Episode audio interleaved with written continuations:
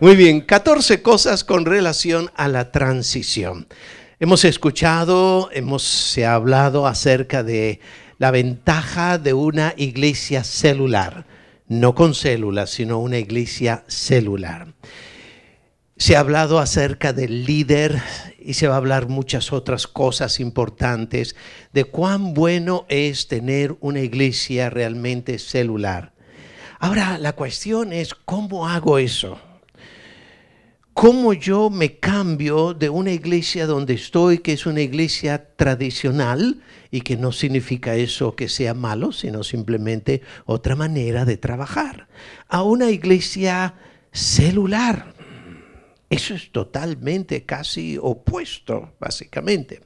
Porque, ¿de qué estamos hablando? No estamos hablando de doctrina. La doctrina permanece igual. Si usted es bautista, va a permanecer siendo bautista. Si usted es metodista, presbiteriano. No estamos hablando de doctrina.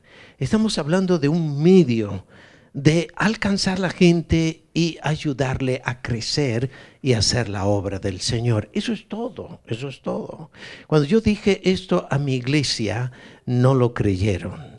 No lo creyeron porque ellos vieron y supieron que el modelo que yo estaba pensando venía de una iglesia carismática. Ellos dijeron, ¿qué va? Esto se vuelve un carismatismo y eso me costó mucho a mí, ¿verdad? Pero a decir verdad, después de los años nada ha cambiado, excepto un poco la alabanza, nada más. La doctrina permanece igual. Así que no estamos hablando de un cambio de doctrina. Y ese ha sido un punto del cual mucha gente ha fracasado, porque no solamente ha cambiado la forma de trabajar, sino ha cambiado también su doctrina y ahí la ha embarrado grandemente, ¿verdad? En muchos aspectos. Así que no estaremos hablando de cambios doctrinales, sino cambio de manera de trabajar. ¿Ok? Antes pues íbamos en una bicicleta y llevábamos la cajita atrás, ¿verdad?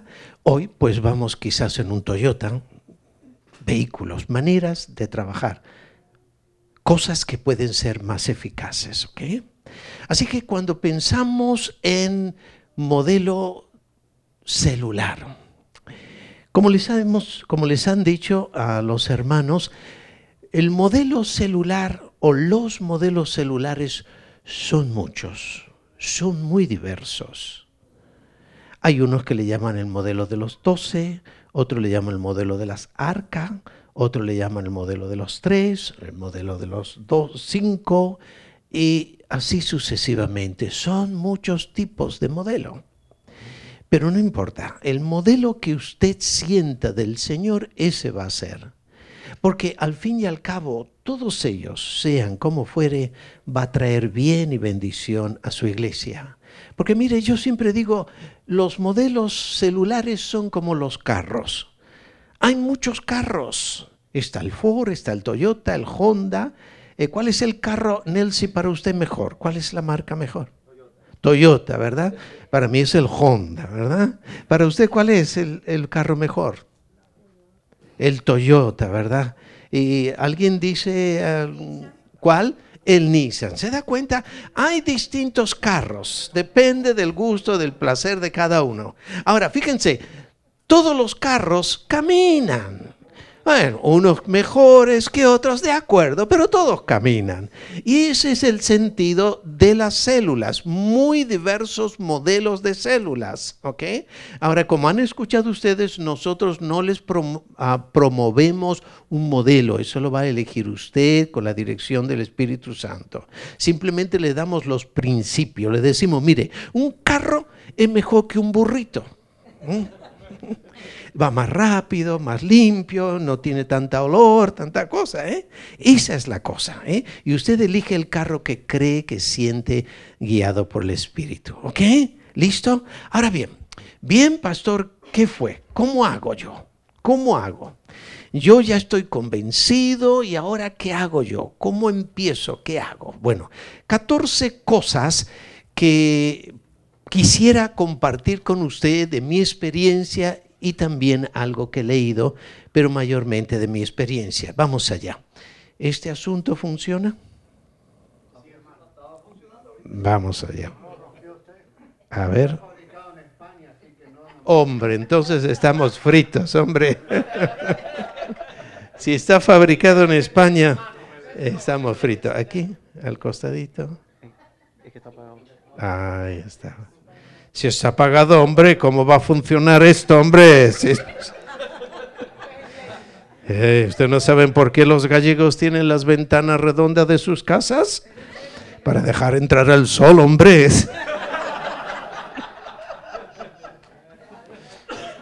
¿Cómo implementar una visión? Y en este caso estamos hablando del plan celular en su iglesia donde usted es pastor. 14 cosas que esperamos sean de bien. Debes en primer lugar desearla. O sea, si tú no deseas algo, mis amados, es inútil que tú vayas adelante. Si estás contento con el trabajo que estás haciendo, si los resultados de tu iglesia son preciosos, entonces tú no necesitas un cambio. Si tú estás feliz, contento, tú ves que, almas se ganan y, y, que la gente está feliz y que crece en el Señor, y tú dices, yo estoy bien, entonces esto no es para ti. ¿Comprendes? Porque en realidad para hacer un cambio debes desearlo. ¿eh? Si quieres una nueva visión, debes anhelarla en tu alma. Tiene que haber un picazón en tu alma. Tiene que ser como muchos de nosotros en muchas otras oportunidades, años atrás, donde ardía que decimos, Señor, estamos bien, pero quiero algo más. Quiero, quiero, quiero un crecimiento, quiero un crecimiento de la gente más profundo contigo. Y anhelábamos y buscamos aquí, íbamos a esta reunión, aquellas conferencias allá, hasta Coral Park. Yo fui una vez, dos veces aquí y allá buscando a otro país con ese celo, Señor, ¿dónde? ¿Qué hago? ¿Cómo hago? Eh, todo me guiaba a células, pero ¿cómo? ¿Cuál? ¿Qué? Y ardiendo, ardiendo. Si tú de verdad estás deseoso, el Espíritu Santo va a guiar. Eso es muy, muy importante, ¿ok? Esto es solo, mis amados, la transición es solo para aquellos, las células es solo para aquellos que están deseosos, hambrientos de hacer la obra de Dios de una manera más eficaz, ¿ok? ¿Listo? Así que la primera cosa que debes hacer es, debes desearla.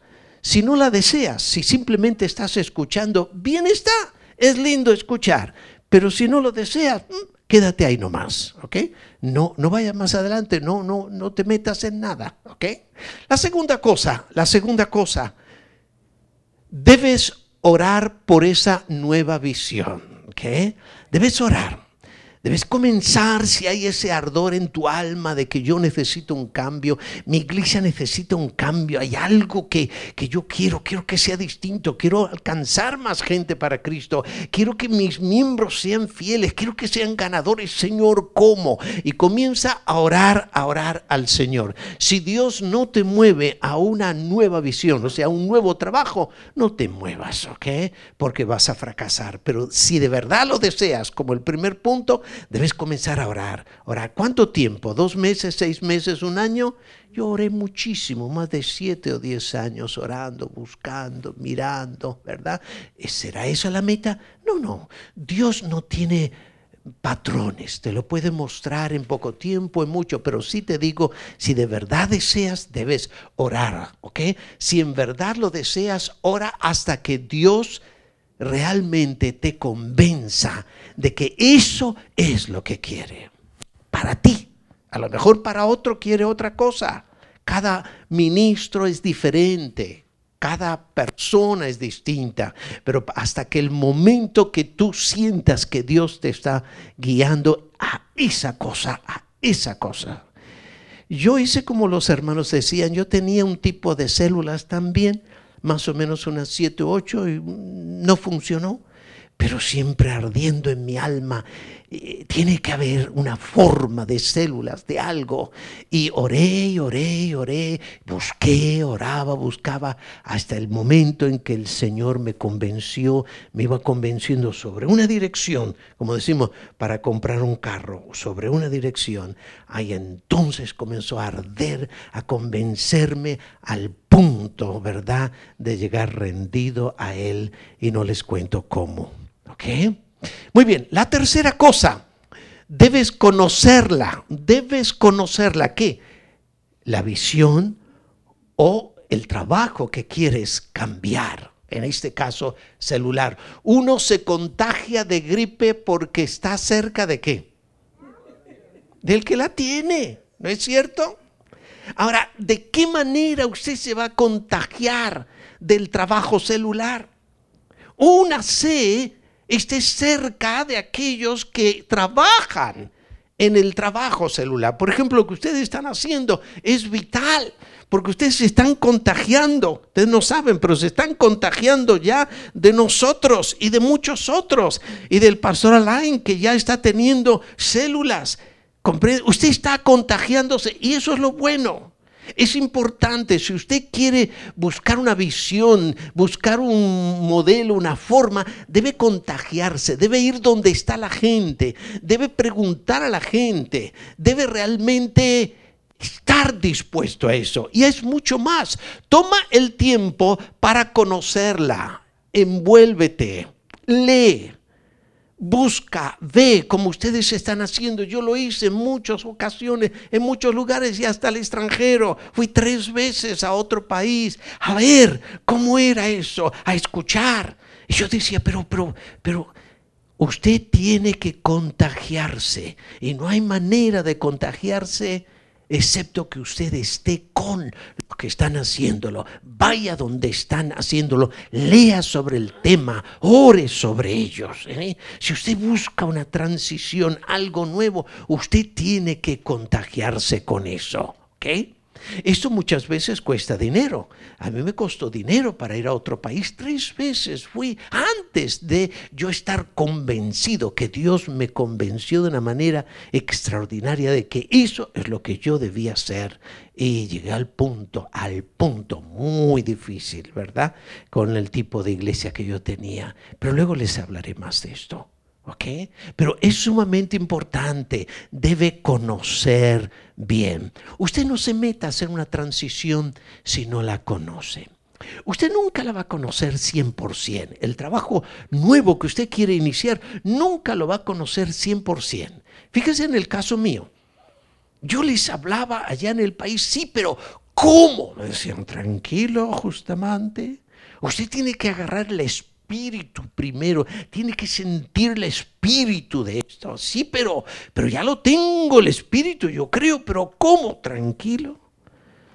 Y venía a Miami e iba donde otros ya estaban haciendo el trabajo y le decía, y ellos fueron los que me fueron ayudando. Pero no inicié nada hasta que estuve bastante claro las cosas que quería y el modelo que quería. Por eso, mis amados hermanos, lleva tiempo, debe conocer bien. No es cuestión de que usted está aquí hoy y ya dice, bueno, hermanos líderes, he escuchado algo muy bueno, vamos a hacer célula. ¿Qué es eso de célula? Bueno, pues no sé mucho, pero vamos a hacer célula. No, no, no, no. Usted debe conocer, debe usar tiempo, debe leer, debe incluso gastar dinero, ¿ok? Para poderlo hacer bien. Cuatro, debes, sí hermano. Vaya pues. Muy bien, fantástico. Ok, muy bien. ¿Le damos permiso? muy bien. Cuatro, debes enamorarte de ella, en este caso de la célula de tu esposa. Cuidado, ¿ok? Si no estás enamorado, no te muevas. Ahora, miren esto, entiendan bien. Cuando usted siente del Señor que esa es la dirección que usted debe ir, a lo mejor es diferente a su vecino, a lo mejor es diferente al otro pastor, pero cuando usted conoce bien y ha sentido de Dios, está totalmente enamorado de ese estilo de trabajo y de ese marca exactamente de trabajo. Va a ser Toyota y va a ser Cambridge. ¿Ok? No digo, bueno, no sé, pero eh, me voy a comprar un carro. ¿Cuál? No sé, cualquiera. No, no, no. Usted tiene que tomar tiempo para ver de entre los carros cuál. Y de entre la marca cual. ¿eh? Entonces usted tiene que estar totalmente enamorado, digo enamorado de ese trabajo que usted desea implementar. Y para que esto llegue necesita tiempo, como les dije, necesita tiempo para conocer, estudiar, orar, hasta que el Señor le vaya calando, calando, que llega un momento en que no puede más, está totalmente enamorado de eso. ¿ok? Ahora, muchos han fracasado porque no están completamente convencidos. Por ejemplo, hay pastores que empiezan después de escuchar una charla así o dos y tienen un material por aquí y otro por allá y llegan a la iglesia y ¡wow! todo para afuera. Hoy vamos a hacer célula a partir de hoy, fuera con esto y fuera con aquello. Y vamos a hacer y no conocen bien todo. Simplemente fue un enamoramiento así, flash, a primera vista pero que después que pasa el tiempito se dan cuenta, bueno, yo pensaba que, pero resulta que no. Bueno, esto pasa cuando uno se enamora a primera vista y no le da tiempo. Y luego hay problemas en el casamiento, eso no.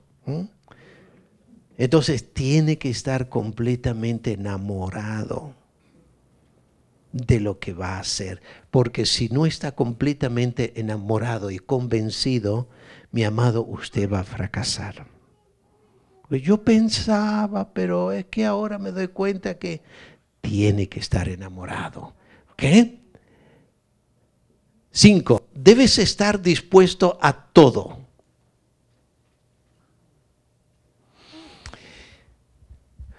Si estás completamente enamorado de un estilo de trabajo, de un modelo celular, completamente enamorado, estarás dispuesto a todo. Y cuando digo a todo, es todo. ¿Y qué quiere decir con eso? Luego usted lo va viendo. Pero usted no va a estar dispuesto a todo si no está convencido por el Señor.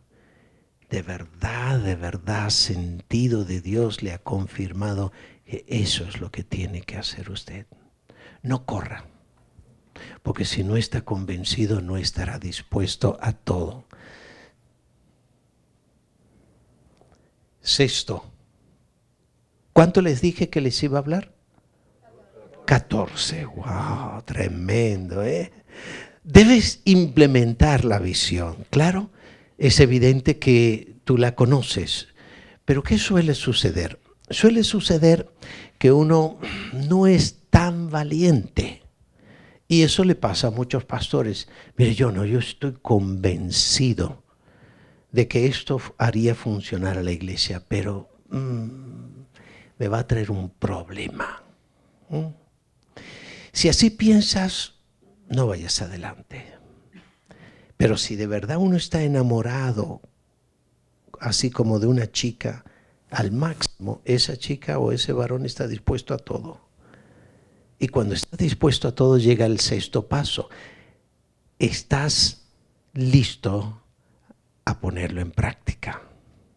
Déjeme decirle esto. El cómo hacerlo, esa transición es fundamental. Y en eso estamos hablando ahorita algunas cosas. Cuando tú estás enamorado estás dispuesto a ponerla en práctica, el cómo ponerla en práctica es fundamental. ¿Ustedes se acuerdan lo que dijo el pastor Alex acerca del pastor del púlpito? La manera de hacerlo es verdaderamente muy importante, muy valiosa. Entonces hay que ponerlo en práctica, para eso entonces tendremos que ilustrarnos, leer, preguntar, ver, andar. Ya estoy convencido ya estoy enamorado, ya elegido, ya tengo bastante material, ya sé a dónde quiero ir. Ahora, ¿cómo hago el cambio? ¿Mm? Estoy dispuesto. No solamente me enamoré, sino estoy dispuesto a ir adelante. ¿Ok? Siete. Conoce bien lo que vas a implementar.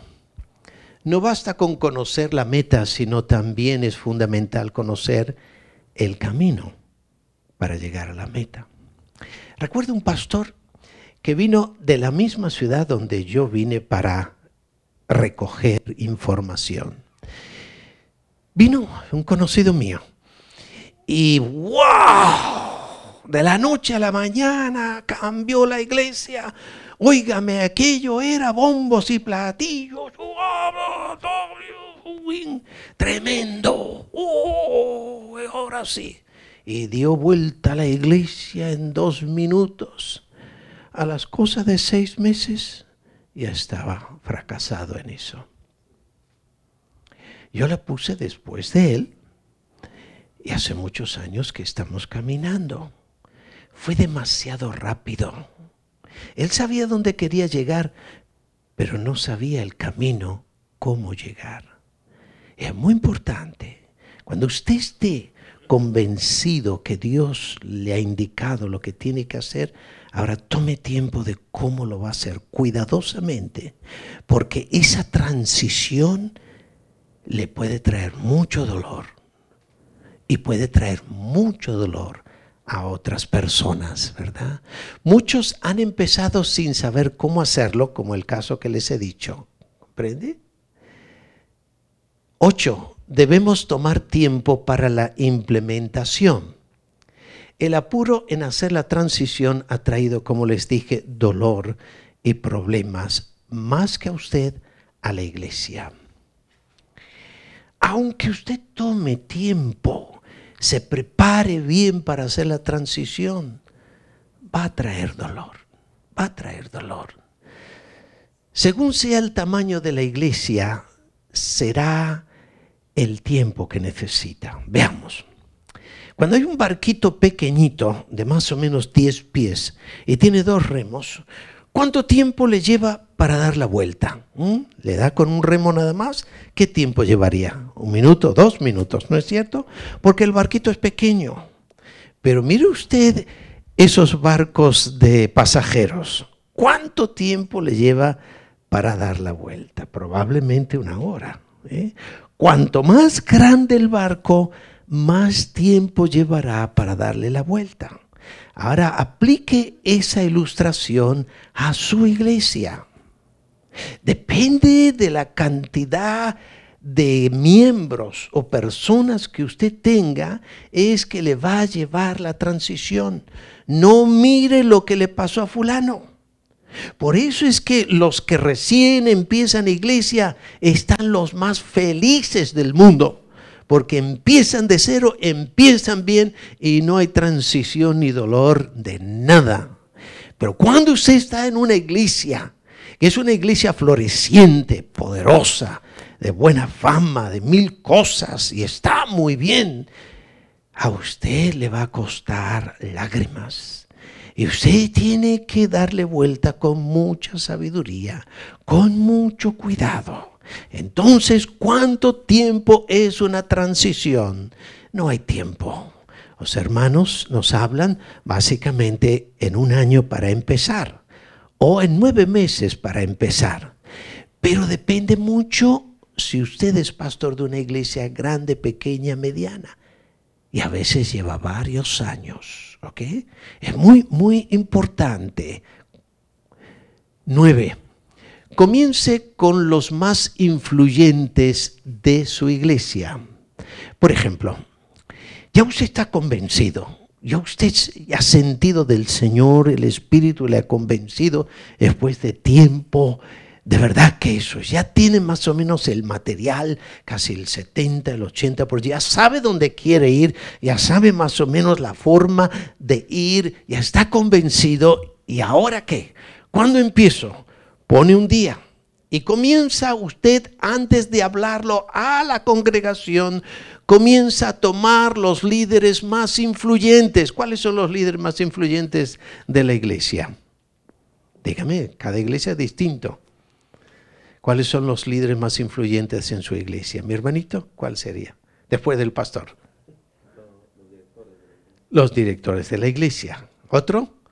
cuáles serían los líderes más importantes. Si es bautista, los diáconos. Maestros de los estudios bíblicos Maestro de la escuela dominical, ¿verdad? Si es bautista, de acuerdo a antaño, la directora de la Unión Femenil, la directora de la Unión Varonil, si es eso, ¿verdad? Aquellos líderes que usted cree que son influyentes y que realmente a lo mejor algunos de ellos no tienen ningún ministerio, pero son poderosos, ¿eh? Son poderosos, que por alguna razón, ¿eh?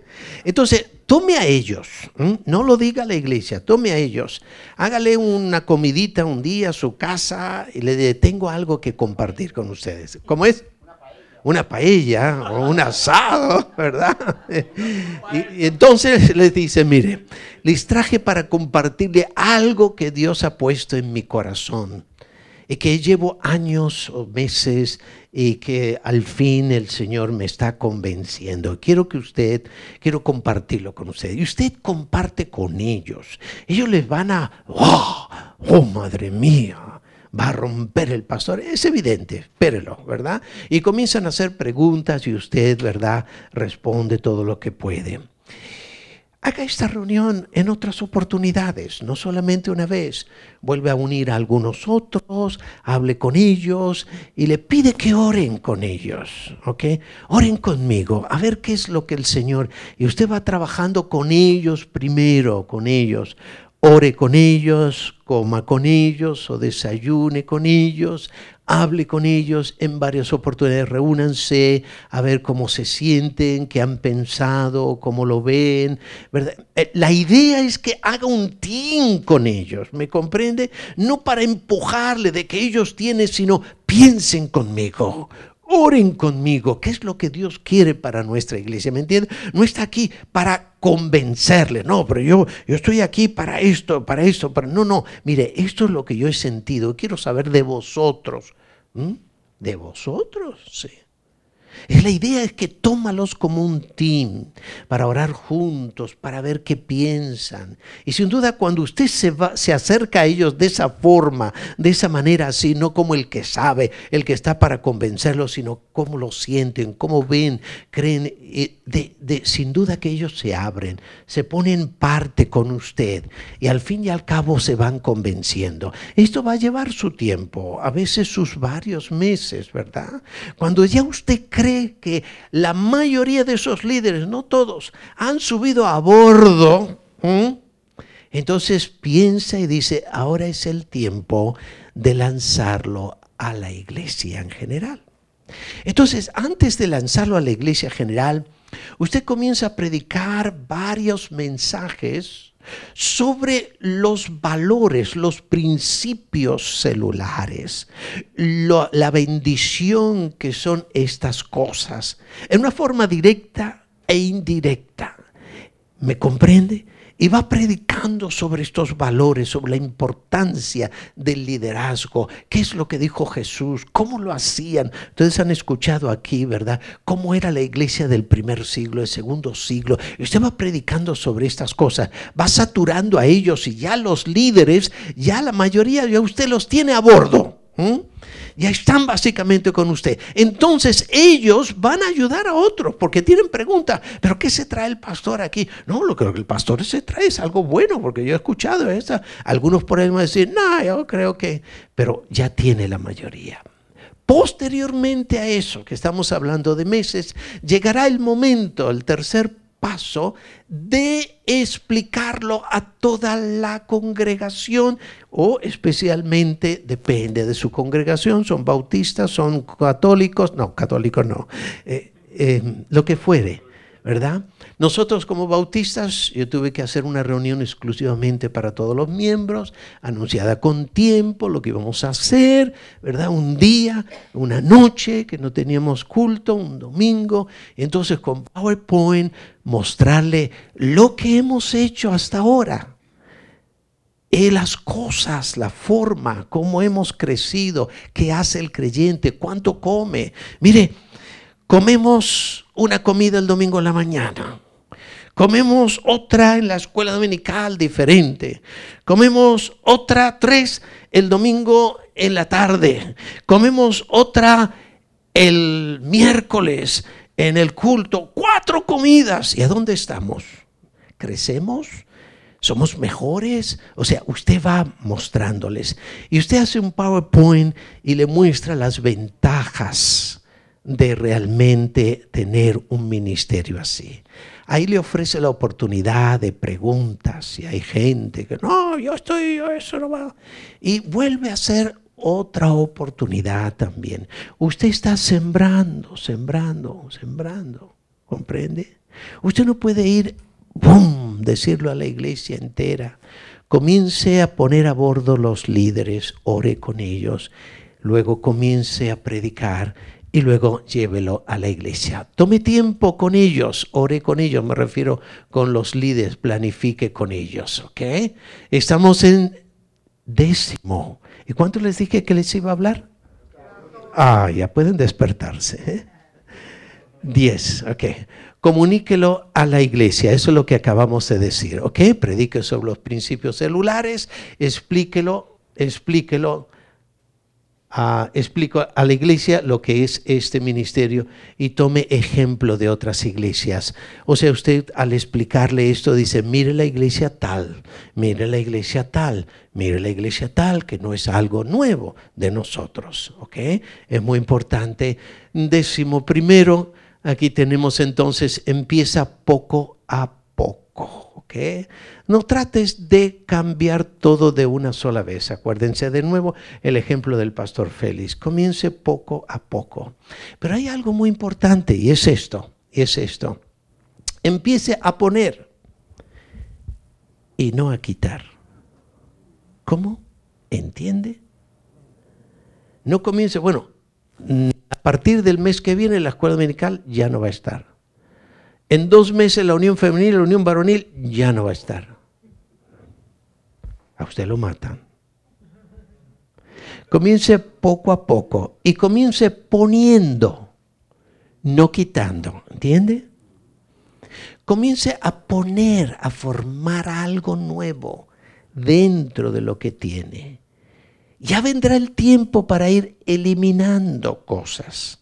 Por ejemplo, nosotros para convertir la escuela dominical a la escuela bíblica, que es mejor que la escuela dominical, eh, ¿qué es eso? Algo que nosotros inventamos, estudio bíblico graduado, muy bueno. Nos llevó básicamente casi dos años. Para eliminar el culto los miércoles nos llevó tres años. Y para eliminar básicamente el culto los domingos en las noches nos llevó aproximadamente también así. ¿Y qué tal del hecho de aplaudir en la iglesia? ¿Y qué tal del hecho de poner una guitarra o tambores? Ay, ay, ay, ay, ay. Piano sagrado y órgano. Entonces, hay que hacerlo como dijo el pastor Alex, poquito a poco, pero empiece no quitando, empiece haciendo, agregando. Y lleva su tiempo, un añito, un añito, dos, no quite nada, pero vaya formando dentro el nuevo bebé, vaya formándolo. Y luego con el tiempito es que usted va quitando una cosita, se digiere mucho mejor, ¿ok? Mucho, sí. Evitar problemas no será, pero se evita más problemas, eso sí, ¿verdad? Empiece una célula con los más influyentes. Cuando usted ya está todo listo, ya usted tiene una fecha, todas las cosas siguen igual que seguían, todas las organizaciones, pero aparte usted ya va a empezar a esos mayores, esos líderes de su iglesia, los va a entrenar, les va a hablar y usted empieza una célula. Usted como pastor empieza una célula con todos ellos con todos ellos. La primera célula pilota no ha quitado nada. Todo sigue igual, la escuela dominical, la unión femenil, todo, ¿verdad? Pero aparte usted ya ha entrenado los suyos, a estos más valientes, y usted comienza a hacer una célula eh, eh, tipo, ¿verdad? Y entonces comienzan ellos a darse cuenta por algunos meses cómo es, cómo funciona la célula, cómo se va ganando a otros para Cristo. Y ahí va, poquito a poco, ¿ok? No quite nada al principio, vaya agregando, ¿ok? Muy bien, y ahora tenemos aquí Décimo segundo, ¿qué hacer cuando venga oposición? Porque va a venir, dice mi hermano. Tendrás oposición. Nehemías cuando hizo, ¿verdad?, su obra que hizo del muro, mis amados, tuvo oposición. ¿Se acuerdan de quiénes eran? ¿De quién? Tambalás y Tobías, no Tomás, Tobías, ¿verdad? Tobías, ¿verdad? Tuvo oposición, a pesar de que él tenía una visión de Dios y que le parecía imposible a la gente, estás loco tú, ¿verdad? Sin embargo, tuvo una visión, mire eso, y persistió y fue una bendición. Ahora, usted va a tener oposición, va a tener oposición. Yo tuve oposición, mi iglesia era medianita, y tuve oposición.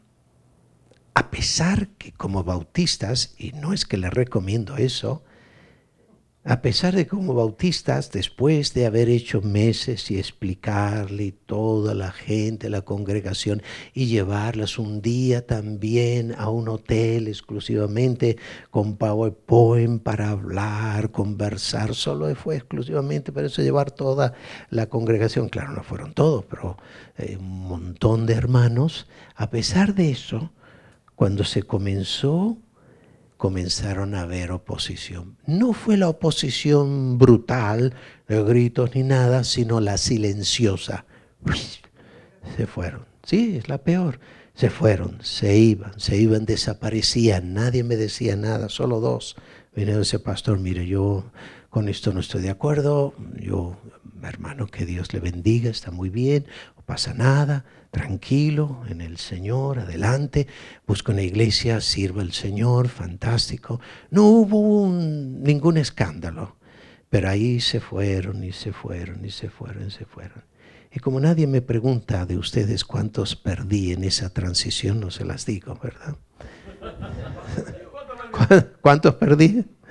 Calculo que a 200 miembros perdí en esa transición.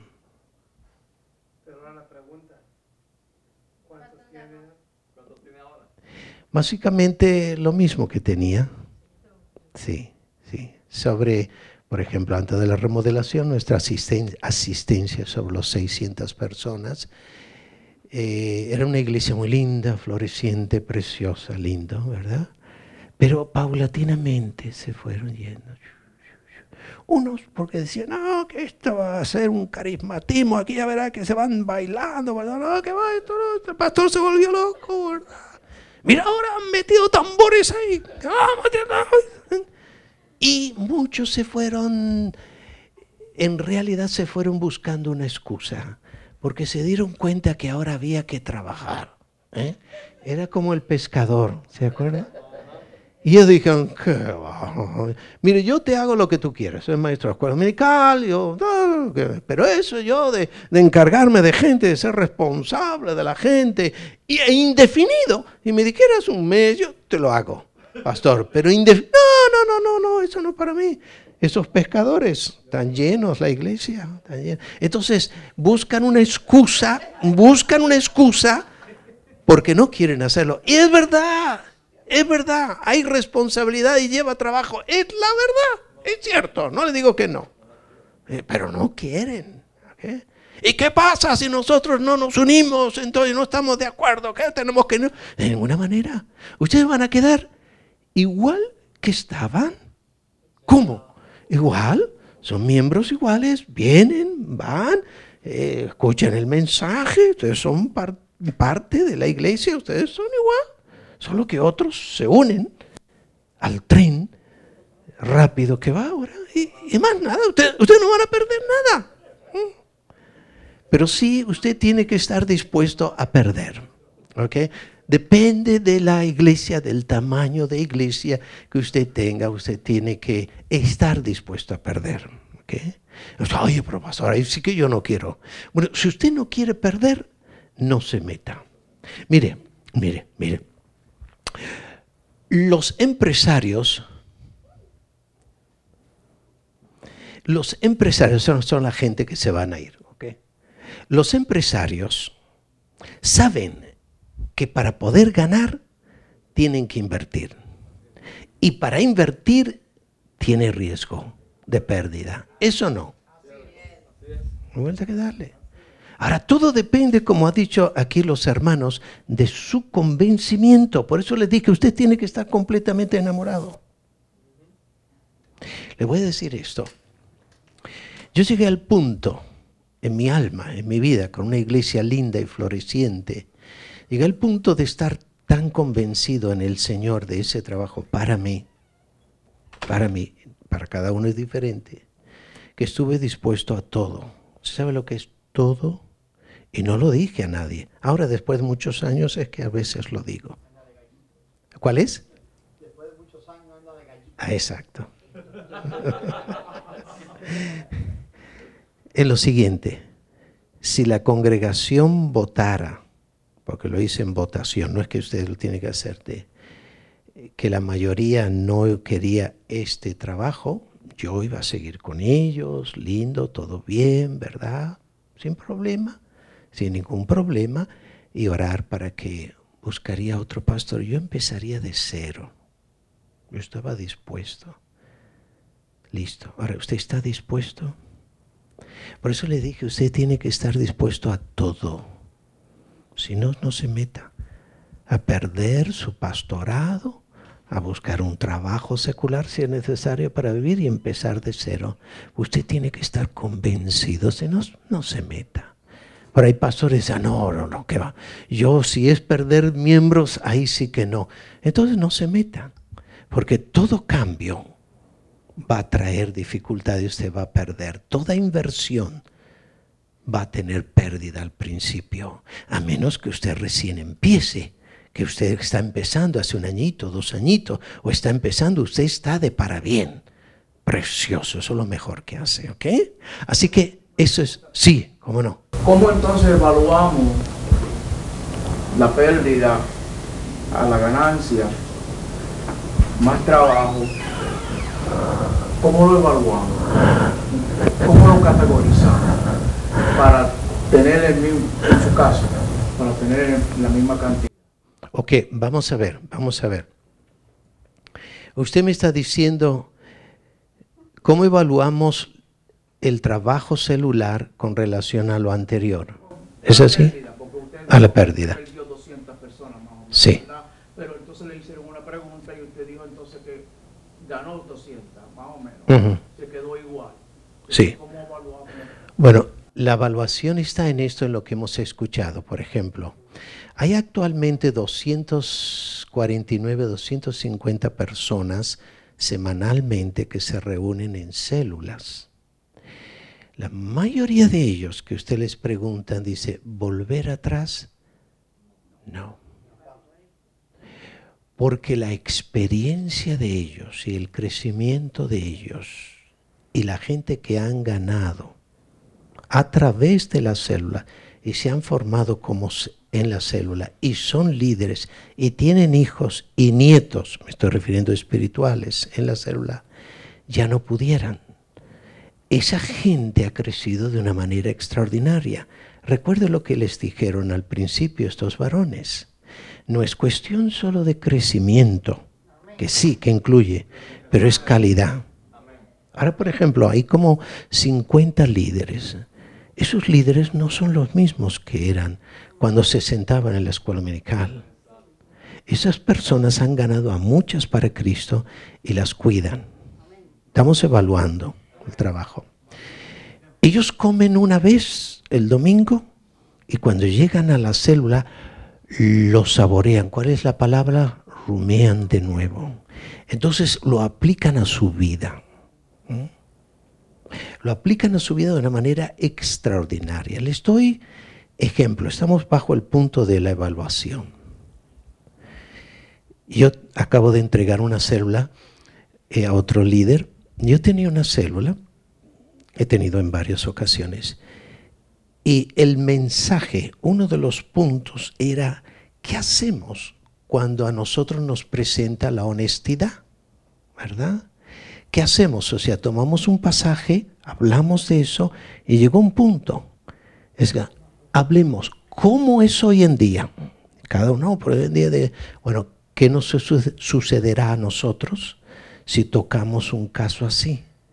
Entonces se habló mucho sobre este caso. Ok, yo pienso, cuando alguno de ellos se encuentra en una situación de decir la verdad o no, fue este caso, estoy casi seguro que eso le va a golpear. Y la mayoría de ellos van a ser valientes. Fíjese usted cómo están poniendo la palabra y se está haciendo carne en ellos. No es meramente un comentario, comentario de un testimonio sobre esto, que uno dijo, bueno, yo cuando rompí una pieza, me dijeron, porque era una pieza de aviones que valía un montón, y dije, bueno, llamé al manager, le dije, mire, la rompí, dijo, oh, y fue al más arriba, dije, mire, hay uno que ha roto una pieza, oh, hace 200 mil dólares. ¿Quién fue? Fue fulano. Oh, ¿sabes el nombre? Sí, porque me lo dijo. Qué raro. ¿Por qué? Porque todos los que rompen piezas lo saben. llámalo. ¿Qué?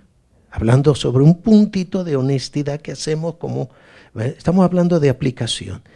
Lo llamaron, le dijeron, ¿tú rompiste esto? Sí, disculpe, yo no me di cuenta, pero ta, ta.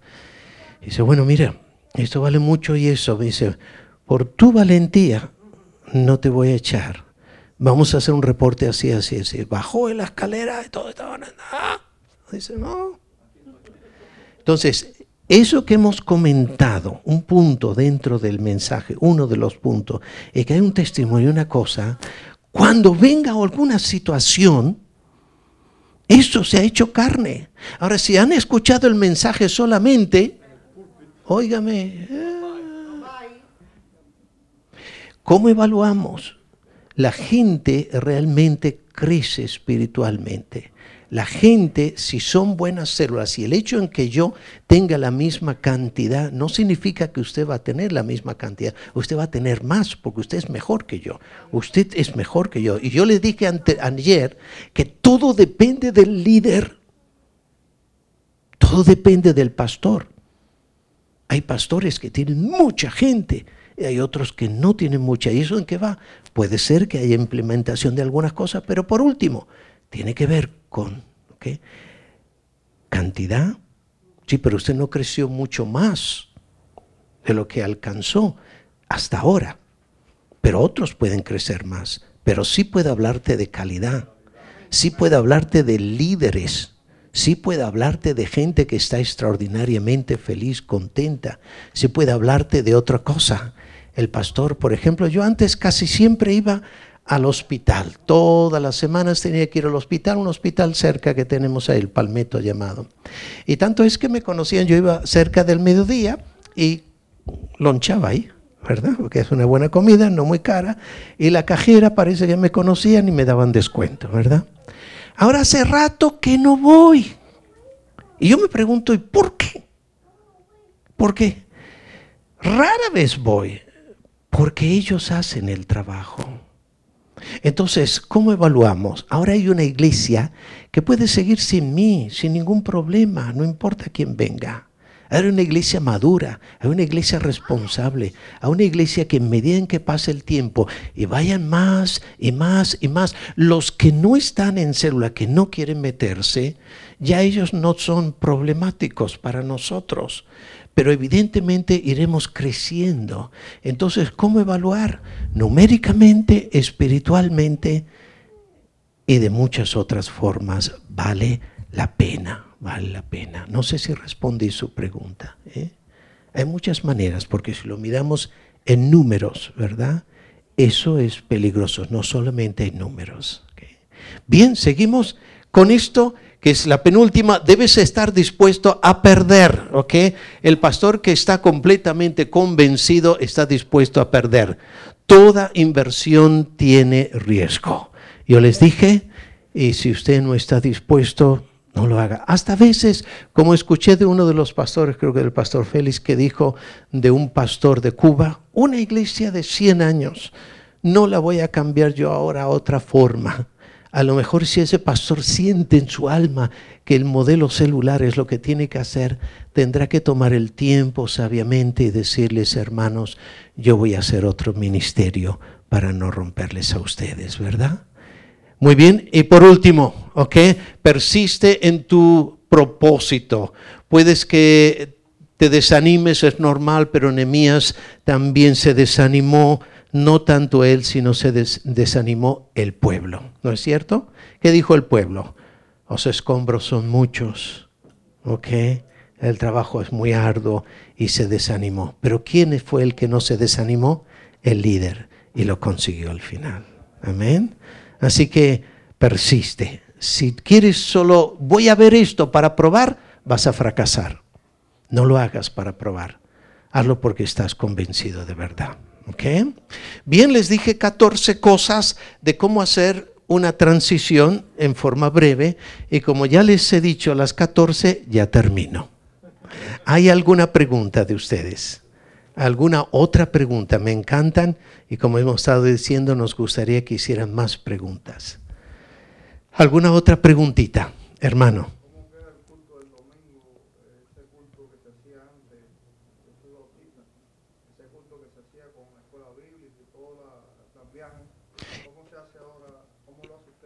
Básicamente igual. O sea, el culto no ha cambiado para nada. La doctrina no ha cambiado para nada. A la hora de por ejemplo, nosotros tenemos dos servicios. Uno, a las, bueno, ahora tenemos tres porque estamos remodelando. Uno en la mañana a las nueve y media. Luego tenemos lo que es la escuela bíblica. Como le estaba eh, mostrando al hermano Tomás, nuestra escuela bíblica no es escuela dominical. No es que sea mala, pero hay algo mejor hay algo mejor. Nosotros hemos elaborado por muchos años un currículo que son de cuatro meses. Por ejemplo, en dos ah, domingos, el primer domingo de septiembre empieza un cuatrimestre nuevo. ¿okay? Ahora bien, ese currículo es como una universidad. Hay muchas y seguimos agregando. Por ejemplo, os doy un ejemplo de todas las asignaturas que hay. Está Historia Bíblica 1, una asignatura Historia Bíblica 2, otra mm, doctrina básica, Pentateuco, a carácter del cristiano, familia cristiana, eh, cartas paulinas, eh, ¿qué otras cosas más? Evangelismo personal, hechos, eh, ya ni me acuerdo, pero hay un montón de religiones comparadas, eso. Todos esos son materiales que hemos producido nosotros, buscando de un lado y de otro, lo hemos hecho, lo hemos producido. Entonces empezamos todos a una sola vez y terminamos todos a una sola vez. Pero la cuestión es que existe una planilla, ¿verdad? Donde ahí dice el nombre. Y vamos a suponer, ¿tu nombre es cuál? Jorge. Vamos a suponer, Jorge tiene una planilla que tiene un folder que les pedimos que compren. Y entonces Jorge ha terminado este cuatrimestre Historia Bíblica 1. ¿Qué significa? La historia en realidad la historia, un hilo histórico desde el Génesis en adelante, ¿verdad? Entonces ya terminó Historia Bíblica 1 y le dice al, maestro, fírmeme aquí. Y ahí está todo el currículo y ahí ya terminó Historia Bíblica 1. Luego, ¿a dónde va? Se supone, este, aconsejamos, ve a Historia Bíblica 2 para terminar. Y luego comienza de donde lo dejó, ¿verdad? Desde a los 400 años antes de Cristo hasta el final. Ya hizo Historia Bíblica. Y ahora, y así también le ayudamos a decir lo que son estudios básicos, estudios avanzados, por dividirlo de una forma, ¿verdad? Los nuevos siempre le decimos, vaya Historia Bíblica 1. Luego el libro de los Hechos, ¿qué más me falta? Uy, si solamente tengo tres. Ahora voy a Pentateuco, ¿ok? Voy a Pentateuco. No vayas a Pentateuco, que tú todavía no has hecho el libro de los Hechos. Sería bueno que vayas al libro de los Hechos. Que sería bueno que vayas a doctrina básica, doctrina básica, sumamente importante, que es las escrituras escrituras, cómo vinieron, ¿verdad? Eh, ¿Qué es Dios? ¿Quién es Cristo? ¿Quién es Espíritu Santo? ¿Qué es la salvación? ¿Qué es el bautismo? Que son las cosas básicas que debes conocer. Y ahí van completando el currículo. ¿Cuánto tiempo le lleva? Años. ¿comprende? Pero, y hay algunos que sí que le han dado la vuelta. Y varios de esos que le han dado la vuelta ahora son maestros, ¿verdad? Y están entusiasmados. Pentateuco, una de las cosas extraordinarias que a mí me encanta. Es maravillas de maravillas lo que se encuentra. Pero una escuela bíblica graduada, no dar vueltas como antiguamente. Y sabemos de que Jorge ya ha tomado esto, ha tomado esto, ha tomado esto, ha tomado esto, ha tomado esto. Ah, me falta entonces Apocalipsis con el libro de Daniel. Vamos a verlo. Ok, da, da, da. Una escuela graduada. Entonces, a la pregunta suya, mi hermano, yo digo, aquí tenemos el culto y el domingo en la mañana tenemos también la hora de eso, historia bíblica. Porque hay dos cosas que yo le decía a Tomás. Uno es el crecimiento espiritual. Y ese crecimiento espiritual lo tenemos a través del mensaje y fundamentalmente ponerlo en práctica en la célula. Es ahí donde nosotros crecemos. Créanme, esa gente que está en célula constantemente con, compartiendo ellos la palabra, ¿eh? compartiendo unos con otros así, Ok, yo les doy, un, eh, doy unas preguntas a los líderes, solo preguntas. ¿eh? ¿Por qué tal? Son preguntas para que ellos hablen bien. Hice compartir, se hace carne. Y era el mensaje. Pero ahora es que realmente cobra vida. Ahora es que cobra vida. Y muchas veces dicho, caramba, y tengo ganas de volver a predicar otra vez porque las cosas que sacan los hermanos son bellas y se hace parte porque les compromete como eso que les dije. ¿Y ahora qué hago cuando me vengan a mí con un problema de honestidad? ¿Qué hago? Les compromete, les hace parte. Entonces, una cosa es crecimiento espiritual, que lo tenemos en los cultos y en la célula, y ahí es donde los cuidamos, como hemos escuchado, crece espiritualmente, los cuidamos y les ayudamos a crecer. Y otra cosa es conocimiento de la palabra. No es igual. No es igual. No, porque yo con los cultos ya con eso conozco la Biblia. No, la leemos en casa, sí. Pero necesitamos también aprender por qué es que David realmente vivía en Belén. ¿Y qué significa eso para el resto de su vida? ¿Cuál es la relación que hay en esos cinco libros que son la base de todo el pueblo de Israel y de toda la Biblia? ¿Por qué? Vamos allá. Necesitamos conocimiento bíblico y necesitamos crecimiento espiritual. Dos cosas son fundamentales y hay lugar para las dos. Aparte tenemos nuestra escuela de líderes, pero eso es otra cosa, preparándome, ¿me entienden? Entonces, ¿cómo lo hacemos? Culto, nuestra escuela bíblica, no es que ustedes lo tienen que tener, y células entre semana, todos los días de la semana, básicamente, hay células en distintos lugares. Otra pregunta. Yo hablo demasiado, soy gallego. En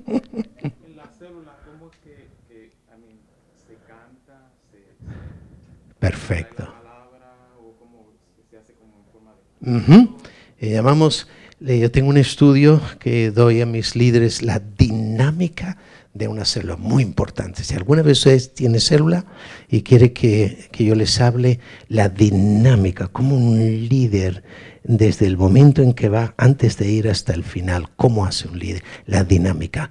Eh, eso varía de cada tipo de célula de quien lo tenga. En nuestro caso, sencillamente tenemos la bienvenida, el rompimiento, ¿verdad? Eh, eh, cantamos un poquito, uno o dos cantos nomás, y inmediatamente oramos y entramos a la meditación. ¿eh? Luego tenemos el periodo de oración, de las peticiones y terminamos siempre con un refresquito, un cafecito que es muy importante, eh, se lo explicaría por qué, ¿verdad? Todo eso va dentro de un estudio que yo hice y preparé, se llama la dinámica de la célula, tremendo. Hasta le enseña cómo hace usted cuando está hablando, exponiendo. ¿eh? ¿A dónde subió Saqueo? ¿Dónde subió? A un árbol, ¿verdad? Tremendo. Eso es una pregunta que usted no tiene que hacer, eso es una pregunta cerrada. Eh, ¿De quién o cómo se, a quién tragó eh, Jonás? O sea, ¿por quién fue tragado Jonás? Eso es una pregunta cerrada. Pero si usted dice, ¿por qué Saqueo se subió al árbol. ¿Qué piensa? ¿Para, qué? Porque él era pequeño. Porque era pequeño, porque era tremendo. ¿Cómo eras tú? Para verlo, ¿verdad? Para verlo. Que quería ver a Jesús. Ahora miren esto, miren esto. ¿ok? Miren esto. Esa es una pregunta abierta, porque él dio una opinión, el otro, el otro, el otro. Preguntas cerradas no se hacen, preguntas abiertas. Ahora, ¿pero qué hace el líder? El líder sencillamente le dijo, qué bien, qué bueno. Ahora vamos a ver, vamos a hacer otra cosa, lo mismo, respóndeme igual, ¿verdad? Eh, ¿Por qué se subió saqueo a un árbol? Pues quería ver lo que estaba pasando porque era pequeño y quería ver a Cristo, quería ver lo que estaba pasando. Quería ver más allá. Porque no veía, porque estaba, era pequeño. Era ciego. ¿Eh? Le dije que me hablaron los mismos. A ver. Para mí porque la perspectiva que tenía era mucho más grande del suelo. escuchen, escuchen eso. Ok, miren esto, ustedes no se dieron cuenta. Yo cometí un error ahí, como líder, porque yo le escuché y no asenté nada. Eso no es bueno. Él no sabe si lo que dijo estuvo bien o estuvo mal. Pero si yo le escucho, y me dijo, porque quería ver a Jesús, qué tremendo. Una vez, ¿eh? ¿qué hice? Asenté. ¿eh? Le dijo, wow, eso sí, mira eso, qué cosa tremenda. ¿eh? Wow, siempre asiente algo de lo que él dice. Y él se siente feliz. Y si es uno nuevo, puede participar porque hay mil cosas que hace usted. Los nuevos participan, no, porque yo, qué bueno, mira qué idea. Claro, claro. O sea, les estoy poniendo un detalle. Todo eso está lo que se llama, eh, ¿cómo? La dinámica de una célula. Muchos detalles. Pero eso no es tema para hoy. Otra pregunta. ¿Alguna otra pregunta sobre transición? ¿Alguna otra cosita? Sí, hermana. Eh, la célula es parecido o se puede decir que son los cultos en los hogares. Los cultos en los hogares. Bueno, se puede decir, pero no es lo mismo. Vea, un culto es un lugar donde sí se canta, sí se están juntos, pero un culto es donde uno habla y los demás escuchan. ¿Se da cuenta? No, porque en el caso de ellos es así. En el caso de ellos es correcto, culto.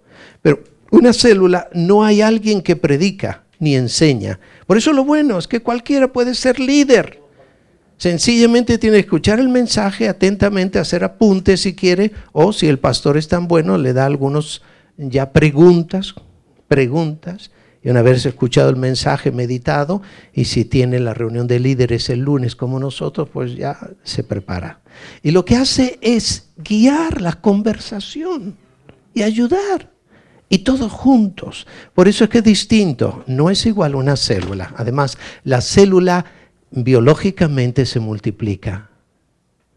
Y esa es una característica muy importante. Como se dijo, puede haber una reunión, pero no ser una célula. La célula es una de las características que se está para multiplicarse. Y lo que es una célula no es una escuela dominical, no es un estudio bíblico, no es una predicación, es juntos compartir una meditación que hemos escuchado y aplicarla. Otra pregunta.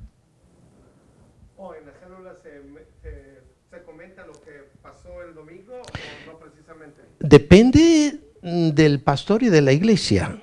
Hay algunos que sí, como nosotros, hay otros que tienen ciertos libros, ¿verdad? Eh, eso depende. Mi recomendación es clara, pero depende. No hay que convertir la célula en un estudio bíblico, ni en un culto. La ventaja, hermano, de que se hable sobre el sermón del pastor es que se está aplicando, no es para recordar, École. porque si no es más aburrido que chupar un clavo, ¿no? de repetir lo que el pastor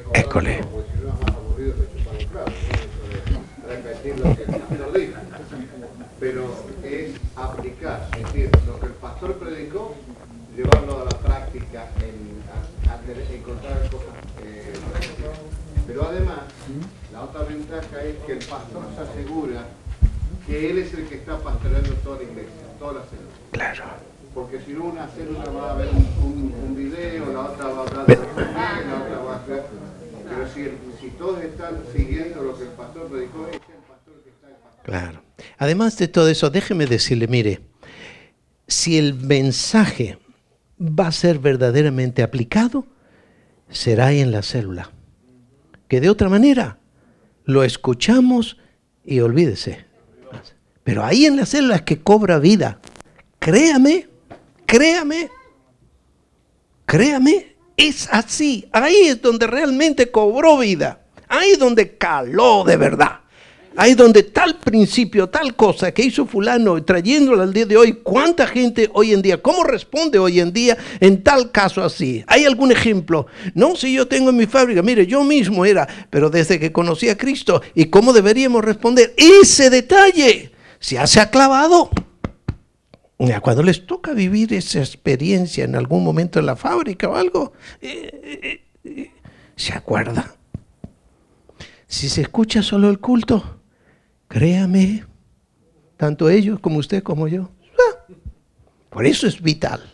En cuanto a la pregunta del hermano, uh, la estructura de la célula, eh, eh, o se trae el mensaje del pastor, se discute, ¿verdad? ¿Hay alguna estructura? Porque normalmente dentro de la célula hay veces que llegan personas inconversas. Lo que tiene que ver dentro del contexto de la célula un elemento evangelístico para poder alcanzar esa persona. Bueno, es que por eso es que les digo, mire, si usted trae, si usted trae en la célula, sigue un libro, va a ser muy difícil. Además, si usted pone un libro, como en algunas iglesias células lo hacen, aquí tenemos una escuela dominical. ¿Por qué? Porque nadie de los presentes ha leído el libro.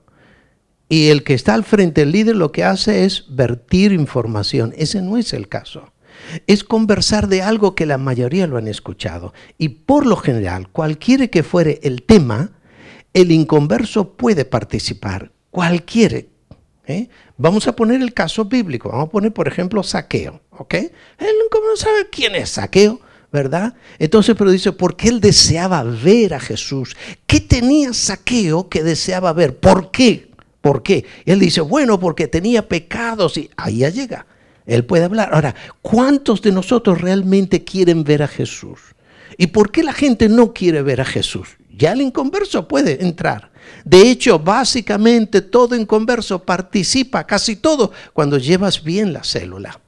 En la célula se convierte muchísima gente. Conmigo se han convertido varios y en otros también. Pastor, se convirtió fulano. Pastor, ¿comprende? Porque no siempre, pero a veces llega el momento, yo les digo, si el Espíritu les guía, ahí mismo hagan la invitación igual que siempre. Les diga a todos, bajen la cabeza y vamos a orar. Y ahí dice, si hay uno de vosotros aquí está dispuesto a aceptar a Cristo, conmigo en, la célula han aceptado a Cristo varios y otros también. O sea, el inconverso justamente ahí es que puede participar porque no es un estudio bíblico, no es algo del libro, es algo práctico y lo traemos de la vida constantemente. ¿Cómo aplicamos eso? Y en mi experiencia, yo he tenido mucho con células, personal, no solo enseñado, como decía yo, decir, el líder hasta hace tres semanas, entregué mi célula para dedicarme a otra, a supervisión. En mi experiencia, básicamente todo líder, toda gente nueva participa, ¿verdad? Porque el líder es tal que, que, que, que, casi, casi le da, porque ellos quieren también opinar, es algo del común, la práctica. Por eso decimos, es la palabra meditada puesta en práctica. Ahí es donde realmente el mensaje tuvo su, efecto. Ahí. Y por eso es que la gente cambia.